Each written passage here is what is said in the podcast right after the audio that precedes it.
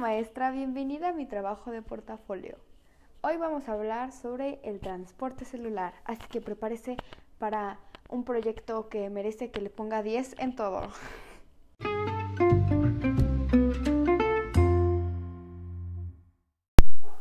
Vamos a comenzar por lo básico.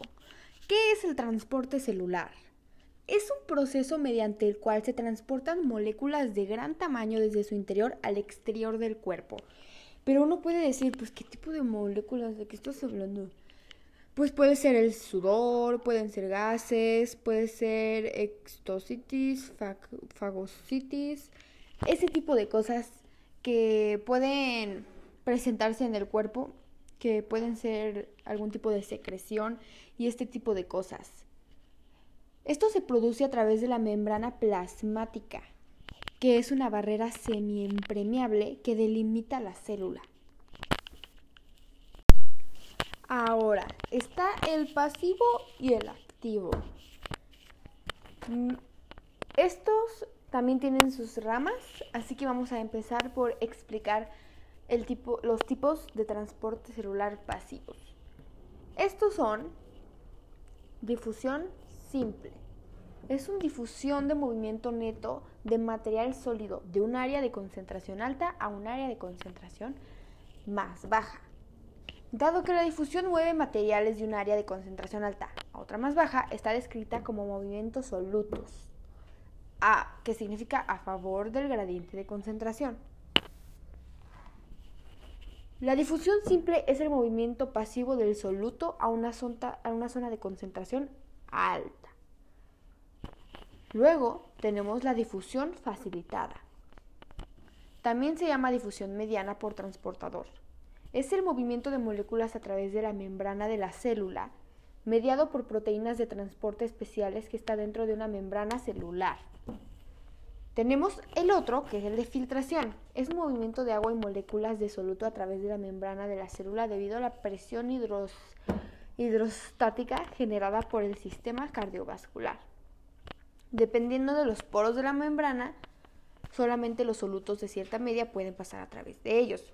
Por ejemplo, los poros de la cápsula de Bowman. En los riñones son muy pequeños y las albuminas y proteínas de mayor tamaño no filtran a través de ellos. Por otro lado, los poros de la membrana celular del hígado son extremadamente grandes. Perdón, fue mi hermanito. Permitiendo a una variedad de solutos pasar a través de ellos y ser a la vez metabolizados. Ahora, por otro lado, tenemos el activo.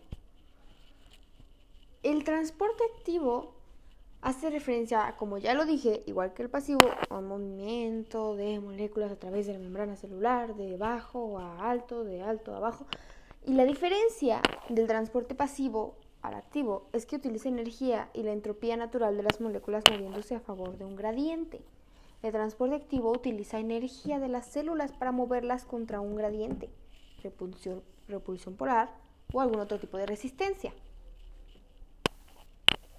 Tenemos el transporte primario, que también se, se llama transporte activo directo, que utiliza la energía metabólica para transportar las moléculas tenemos el secundario que utiliza energía para transportar las moléculas a través de la membrana y a la vez almacena energía.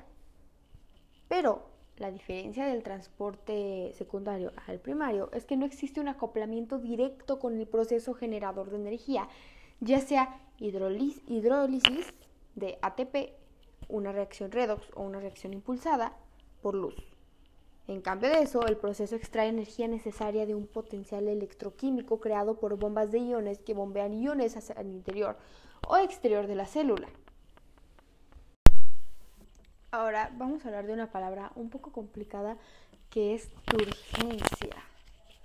Turgencia suena como urgencia, pero no, creo que no tiene nada que ver. Habla sobre el estado de rigidez de una célula. Es el fenómeno por el cual las células al absorber agua se hinchan, ejerciendo presión contra las membranas celulares, las cuales se ponen tensas. De esto depende una planta esté marchita o que una planta esté firme. Entonces cuando no hay turgencia, pues la planta se pone aguada y se empieza a pudrir. Efectivamente, ese es uno de los ejemplos que podría ser. Ahora tenemos que ver lo que es la comunicación celular. Esta es la transferencia de información de una célula a otra. Las células sí hablan, pero mediante señales directas entre ellas o mediante una emisión de una sustancia recibida por la otra célula. Es importante para el crecimiento y funcionamiento de una célula normal. Ahora, siguiendo con el mismo tema, está la comunicación endocrina de las células donde las moléculas señalizadoras, o sea, las hormonas, son secretadas por células endocrinas especializadas y se transportan por un conducto común, actuando sobre células diana localizadas en lugares alejados al organismo. Está la paracrina, que se produce entre células que se encuentran relativamente cercanas, sin que para ello exista una estructura especializada como una sinapsis, siendo una comunicación local. La comunicación autocrina es la que establece la célula consigo misma. Se establece en la neurona presináptica al captar ella misma en sus receptores celulares los neurotransmisores que ha vertido en la sinapsis para así, dejarlos secretar, así dejarlos o secretarlos o recaptarlos para reutilizarlos. La comunicación yuxtacrina eh, es por contacto con otras células o con la matriz extracelular mediante moléculas de adhesión celular. Es fundamental para el control del crecimiento celular y la formación de tejidos. La comunicación nerviosa o comunicación sináptica es un tipo esencial de comunicación celular electroquímica que se realiza en las células nerviosas. Es una neurotransmisión de flujo de eh, información eléctrica que recorre la dentrina, dendrita y el axón de las neuronas en una sola dirección para alcanzar la sinapsis, donde la hendidura que separa ambas neuronas son capturadas por receptores de membrana con la neurona postsináptica que transmite y responde la información. Ya por último, la comunicación por moléculas gaseosas.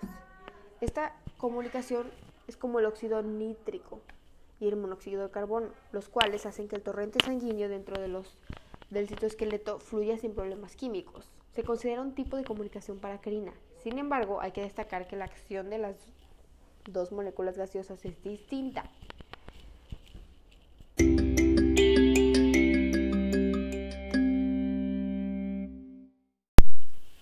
La verdad es que este es un tema bastante, pues, revoltoso más que nada. Pero es cosa de tenerle un poco de paciencia y tratar de conectar lógicamente lo que nos están tratando de decir. Porque personalmente todo eso de las células y de la biología a mí no me entra muy bien en la cabeza, por más que lo estudie. Sin embargo, yo creo que podemos esforzarnos un poco más en tratar de conectar porque al fin y al cabo estamos hablando de la naturaleza de desde lo que se conforma pues absolutamente todo. Entonces, o los seres vivos, pues, ¿qué es lo que somos nosotros hasta que moramos? Porque ya no lo seríamos. Pero bueno, gracias por haber escuchado mi eh, podcast maestra y espero que les haya gustado.